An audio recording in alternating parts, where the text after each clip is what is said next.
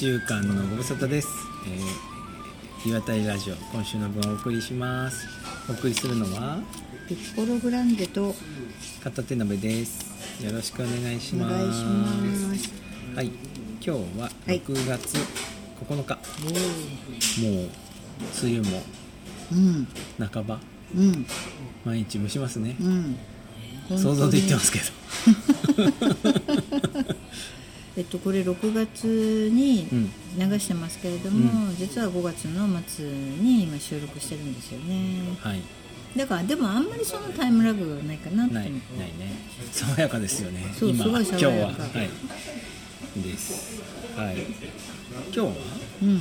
今日はね、あの片手鍋さんがうん。実はずっと遠野を離れて、うん。瀬戸内の方にお仕事で行かれていて、うんうんあのそのー、4話ね。月から5月の何日まで、うん。えっと、瀬戸芸っていう、うん。えっと、あれた正式なタイトルなんて言うんでしたっけ？瀬戸内芸術祭。うん、の2022うんう年ん。が、えっと、開催されていて、うん。あの片手鍋さんはそれにも行かれてたので、うん。ちょっとそこの、うんえー、と生徒芸のお話とか私もさっきちょっと聞いていて、うん。えーじゃあ島から島にはうん。どうやって行くの？とうんうん。か、あのーみんななんかそのオールインワンパスみたいなのがあるの？とか。うんなんかちょっとそんな話も聞いたりなんか銭湯が美術館になってるとか面白い話をしてたので、ちょっと一緒に聞きたいなと思って、はい。ありがとうございます。はい。はい。そうそう。あの今年のね4月3月ぐらいかな3月ぐらいから月1回1週間ぐらいずつかな。だから毎月1週間瀬戸内、うん。犬島と直島と小豆島とを巡るみたいな感じで,、で高松とか岡山とかもまあちょこちょこ行くんですけど、はい、そういう感じでそこで、はい、畑を作っております、うん。うん、そうなので瀬戸内芸術祭は秋までやるんですよであそうなの？そうなのそうなの。えで今一応終わってもまだずっと続いてるって。えっとね春会期、夏会期あ秋会期ってあって3週間ずつあるのかえそしたらそうのん。開催してる期間じゃない時に、うん。例えば小豆島に遊びに行ってそのなんか展示物を見ることはできない、なあのね常設は見られる。ああなるほど。で、えっと、その会期中しかやってないやつはうん見らんなくなっちゃう,、うんうんうんで春しかやってないのもあるんだよね、あうん、で俺見たいけど見らんなかったのもあって、うんうんでもいつも通りのはあるし、うんうん。でそのパスポートみたいなやつ。うんうん。はねあれ多分いつでも使えんだと思うんだよ。うん。うんあ年間通して？多分ね、ううん。ん、で、まあま一個一個美術館それなり高いんだけど、うんうん結構の美術館をカバーしてるので、うんあれはあの5000円ぐらいかな、ん。だと思うんだけどあのお得だと思います。あそこにうん。見に行く時は、うん。皆さんはどこかで泊まるの、うん。あのね泊まる人もいるし、高松とかああ岡山に帰はいっちゃう人もいる、うん高松に泊まる人多いんじゃないかな。高松に泊まるの、うん。え小豆島だったら泊まるとこあるんだあるんじゃない？あるんだけど船の自由がそんなに効かないところもあって。ああそんなにあのなんか山手線みたいにビュンビュン出てるわけじゃないからね。で、行ったら帰ってこなきゃいけなかったり、まあ、あとはうん例えば犬島なんかだと、泊まるのも難しかったりとか、うん。そういうのがあるから、だから行って戻ってまた違う島に行くとかね小木島とか女木島なんかも、そうそうそう。なんか難しい右島とか、あこんなちっちゃな島でもやってるんだなと思って。でなんか直島が有名なんだけど、うん。あのお祭りはねどっちかっていうと直島だけじゃなくて、瀬戸内のいろんな島に来てねっていう感じのお祭りなんだよね。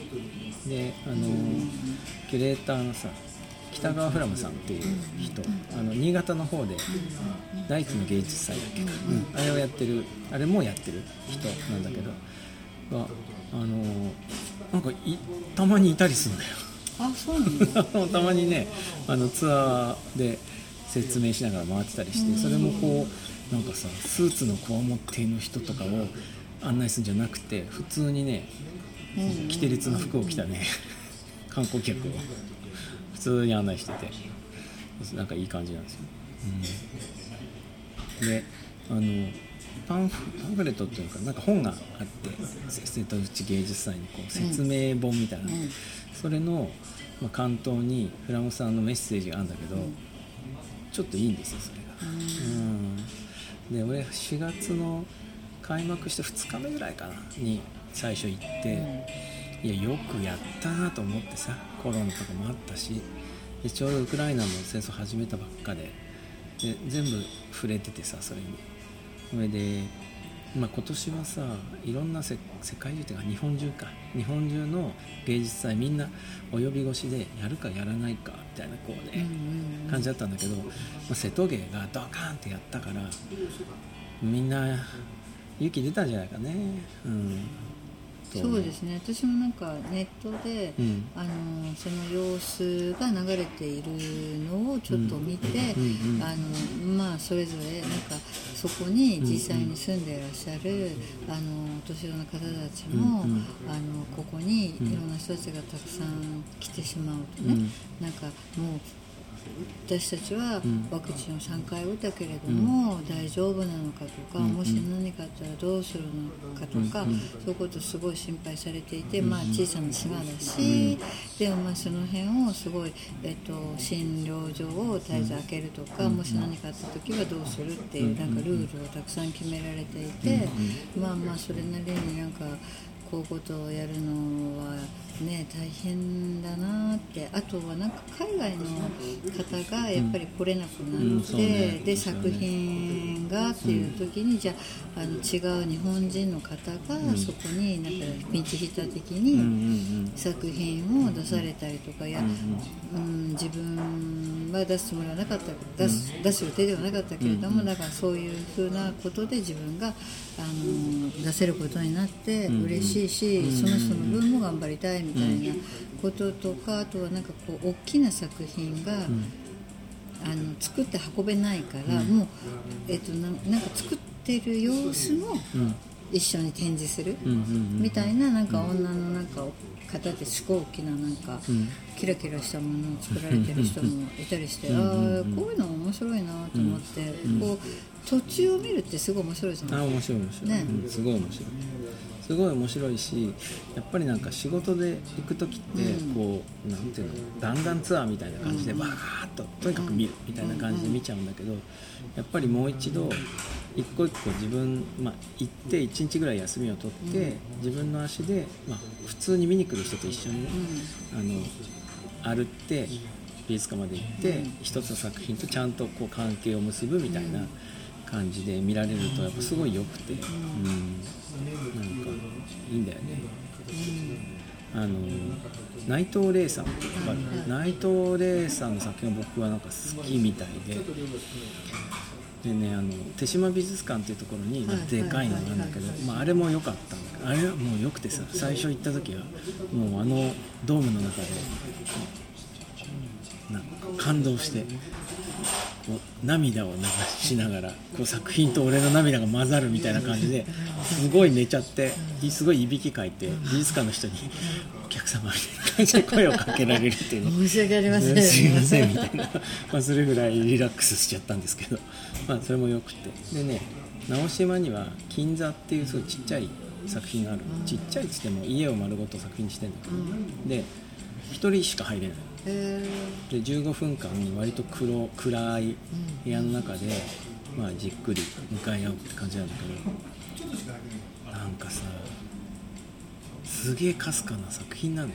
ーうんうんうん。でずっとじーっとしてるとあーってなんかいろいろ気づいたりそっかみたいなこんなかすかなことを作品にして誰かに届くって信じてる人が、まあそういう作家がいるんだっていうことにすごくこう勇気づけられるんだけどそうするとねだんだん作品を鑑賞してるっていう感じじゃなくなってくるわけ自分が。あのそこういうふうにこんな勇気を出してこんなふうに作品を示す人がここにいるんだから俺も早く自分の現場に帰って自分のことを示さねばみたいな感じでもうね部屋からなんか早く出なくちゃみたいな気分になるんだよね。なんかねすごいそういうのも良いですねあそこはね、うん。私今ちょっと聞いてて思い出した。私なんか、もう割と何年前だろう忘れちゃったけれども、群馬のうん。すごい片田舎で、うん。そういうなんかあの割と廃屋になったお家だとか、小学校とか、いろんなところを使った、うん。そのなんかフリエンナーレみたいなのを開催しているのを、うん。そうそう友達が見つけてくれうんて、ちょっと遊びに行ったことがあって、うんそのなんかね風景と、うん。その作ったものと、そこにある廃屋と、廃屋の中に入ったその空間の中での、うん。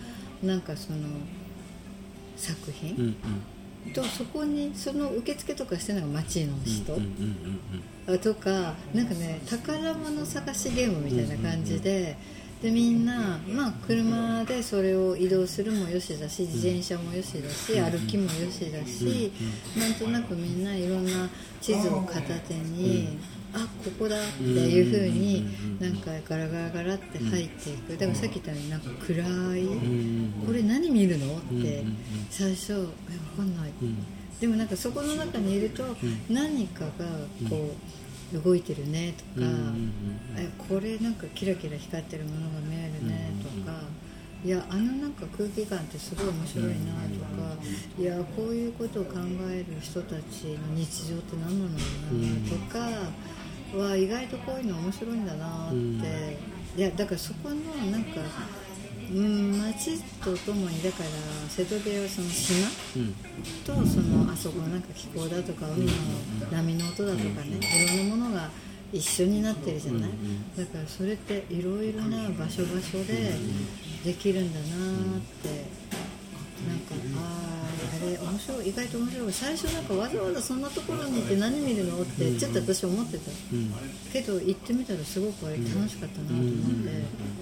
すごい若い人たちのいろんな発想が面白いなってだからなんかほら直島は草間さんの作品だとか、まあまあ名だたる人のものがそこにいつもボンってこうアイコンのようにあったりするけれどもでもそうではない小さな島に面白いものがたくさんあってちょっと私もなんか今回あ初めてなんかちょっと行ってみたいなってあ本当、うん。お風呂もあるよ。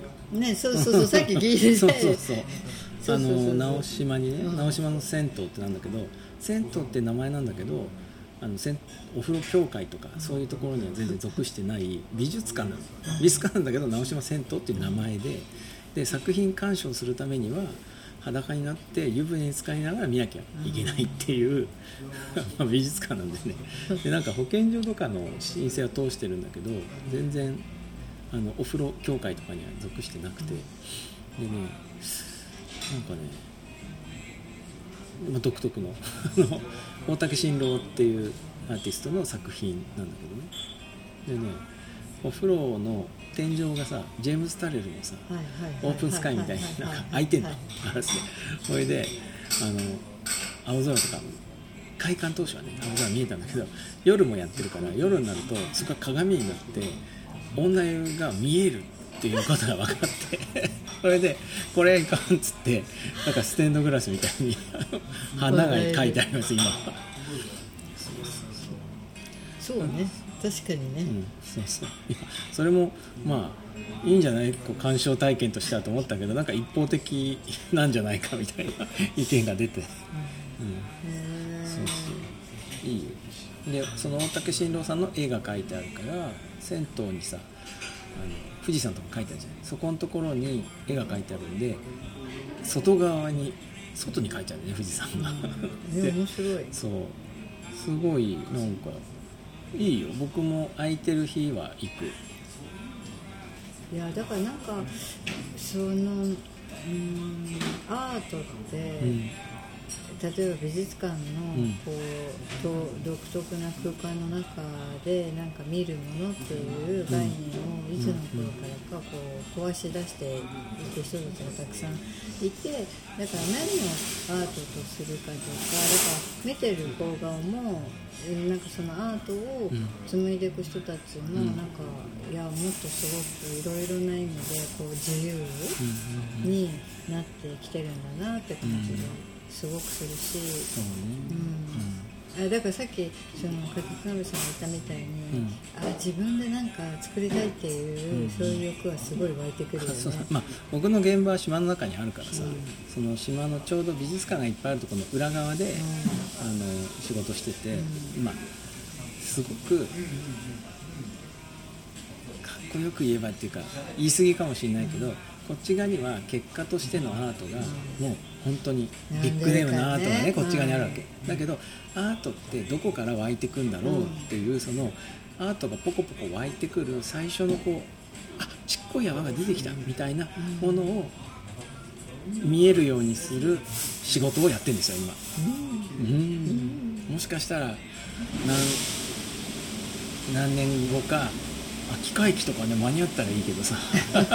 秋会期か、まあ、3年後ぐらいにもしかすると作品の一部として、うん、なんか発表されるかもしれない。わからん、うん。いやーなんかそうなんですよね、うん。東南になんか来たって私なんでここに来たのかなって思ったら、そのまあ東京では普通にすごい働いていて、うん。なんかそろそろゆっくりなんか自分のいろんなものを作りたいとか、そういう気持ちで来たのに、意外となんか忙しい。くってなんかなんか追われちゃってる自分が、うん。あれ？って最近ちょっと思っていて、いやもっとゆっくり絵を描いたりしたいなって。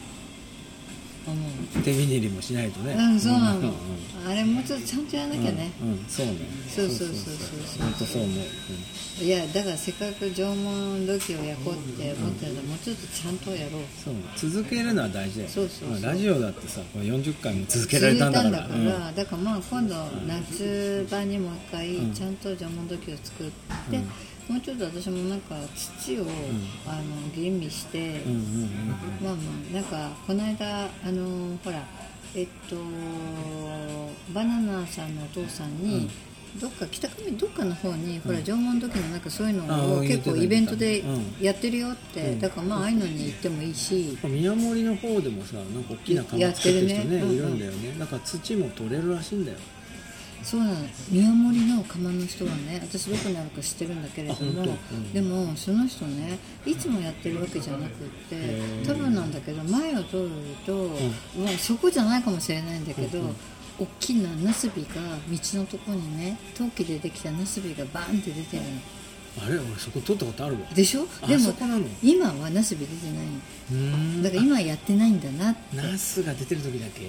で私は、うん、友達に聞いてあそう。んないでもナス出てる時と出てない時あるよね。だから、ナスが表に出だすと、うん。今はここで制作してますよっていう、なんかダジャレになってるんですかね？